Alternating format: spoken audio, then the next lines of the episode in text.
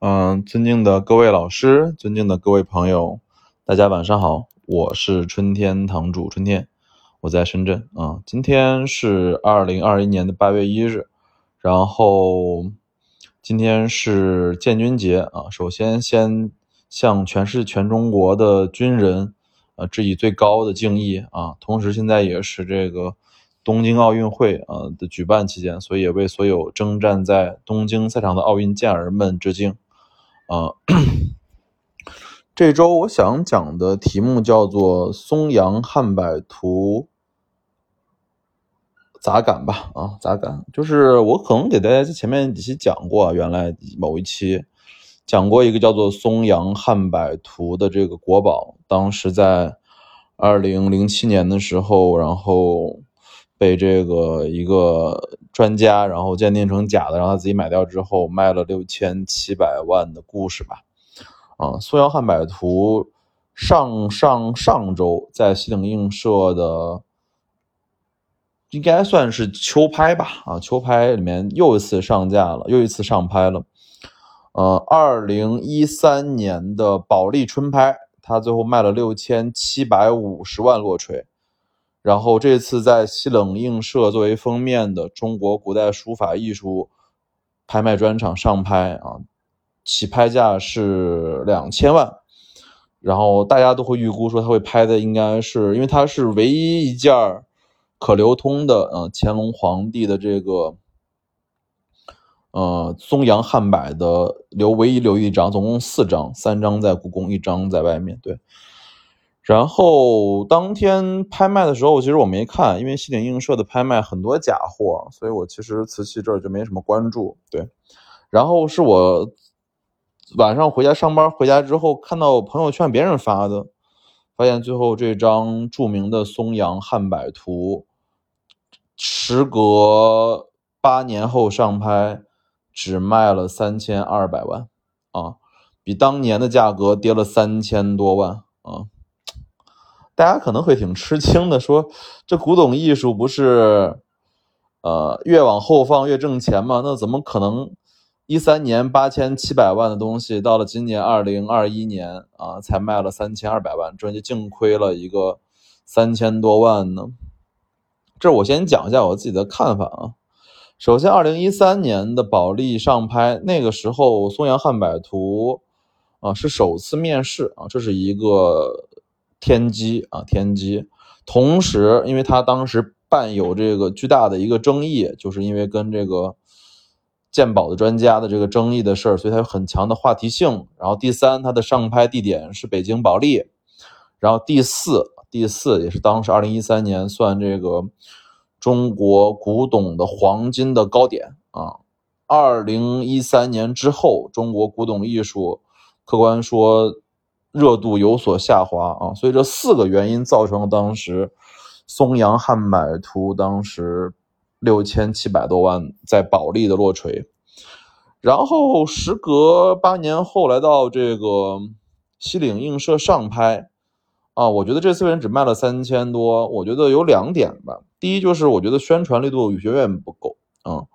因为西岭映社的运作的手段，包括运作的这个热度和市场热度。相对于那时候的顶点的，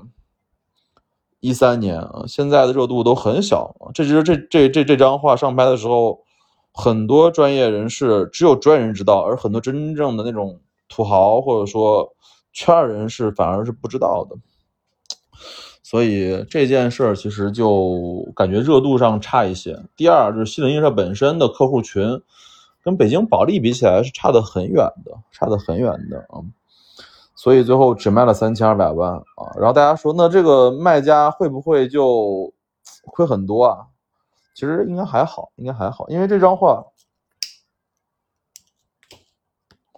从一三年到这次上拍八年间也传了三手了吧？啊，所以它价格其实是慢慢回到这个稳定的值。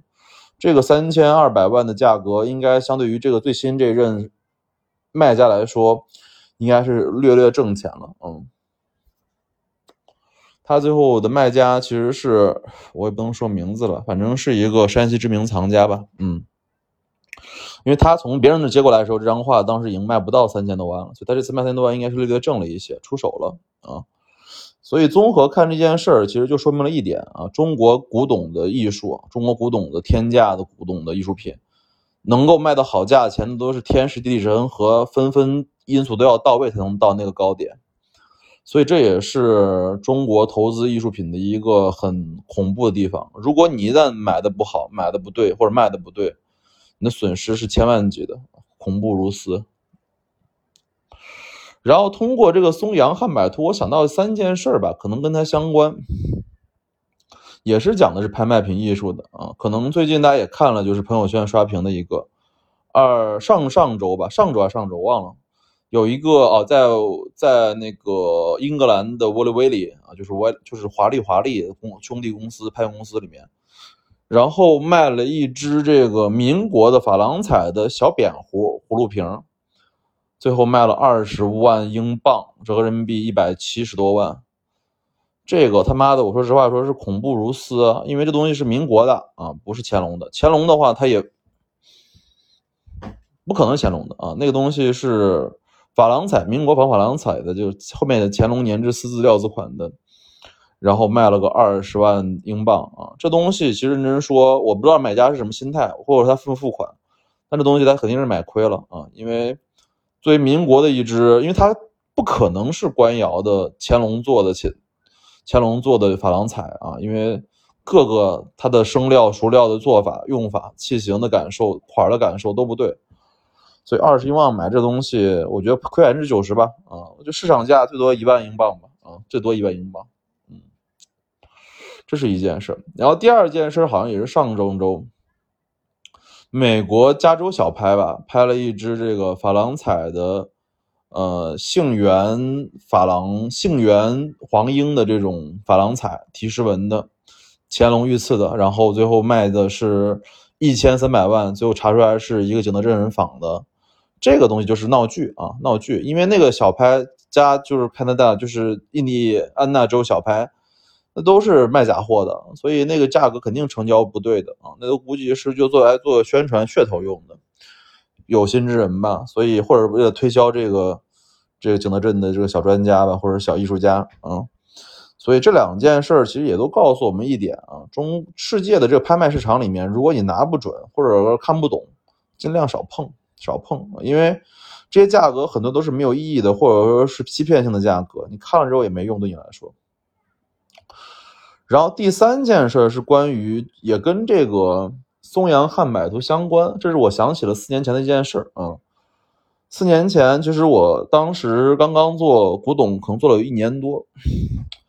然后他们给我讲，就是我跟我们地皮出去吃饭的时候，就是我当时去浙江海宁吧，啊，然后跟地皮，就是浙江海宁一个地皮。然后姓魏啊，我说魏哥，他给我讲故事的时候，他讲，他说春天，你知道我捡过最大的漏是什么吗？这当笑话听啊，当故事听，因为我也不知道是真是假，他给我讲的。我说我不知道，他说你知道什么叫藏针法经吗？我那时候什么知道什么叫藏针法经呢？藏针法经其实就是一个宋代的金版纸书啊，是用专门来写经用的。这个魏哥在浙江海宁，当时在一线，应该是崆峒县啊，掏地皮的时候，捡到一坨纸，一坨纸啊，那可能有一百多张，上面都用红色的小印，上面摁着“藏针法经”四个字，然后葫芦的按钮的这种法印。然后这个纸当当时不知道值多少钱啊，当时可能给专家看，专家也说这个东西应该是宋版纸。很值钱，但是藏针法经他们去查，其实发现其实是御用的这个。到了清代吧，乾隆皇帝作画高级画用都是藏针法经纸，最后他那一坨纸卖人民币一百七十多万，那一坨纸那就是一二百张吧，一张纸等于说卖一万七一张。他其实当时现在跟我说都卖便宜了，他说他现在如果卖那一张纸卖五万，可能要卖差不多小一千万吧。然后为什么说这个长针法经纸跟这个松阳汉柏图有联系呢？因为松阳汉柏图用的这张纸就是藏针法经。当时乾隆皇帝下江南的时候，专门是收购了大量的这样的藏针法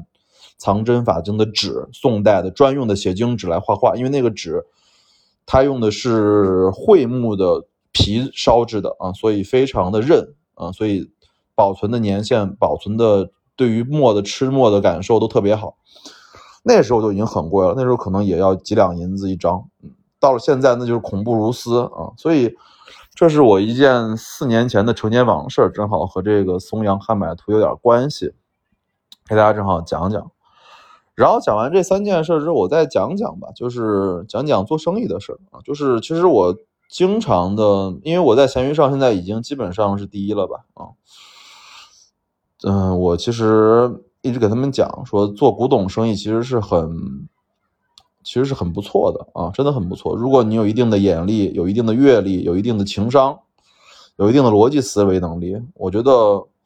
通过不断的捡漏，以小博大的话，你能很快的做到一个很好的规模啊。所以，所有人在玩古董的时候，在前期的时候，我希望大家尽量投的钱可以少一些。普通人投个五万块钱看一看，玩一玩，就先先学这个事儿学会。比如，先给自己定目标，通过一万块钱怎么挣到两万块钱。再试试从五万块钱挣到十万块钱，再试试从十万挣到三十万，再试试从三十万挣到一百万，这样子玩。如果你前期投入比较大的话，其实我倒觉得你的压力就比较大，因为你前期买东西就是看的不准，价格估的不准，很容易吃亏。所以这也是我给所有的听众的一个一个见解，就是所有人如果想踏足古玩行，你就先做定一个目标，就说我试着先进一万块钱的货。然后我们能卖到两万块钱，我挣一万块钱，先以这个目标来跑。如果这个做做不到这样的利润情况的话，我觉得你往后面玩就是量级就吃不准。现在比如说我一年可能有两百多万、三百多万的流水的话，我能做到很高的利润，因为我觉得我也是这么一步一步走上来的，都是通过以小博大、以小博大的这样走，买一件儿。卖一件然后那卖的那一件钱就再可以买两三件，再卖再买四五件，再卖。这样子就类似于有点裂变的感觉往上走，所以这也是我春天堂主对所有想踏足古玩行的一个朋友的一个一个建议吧，好吧，物件开门不解释，春天堂藏词。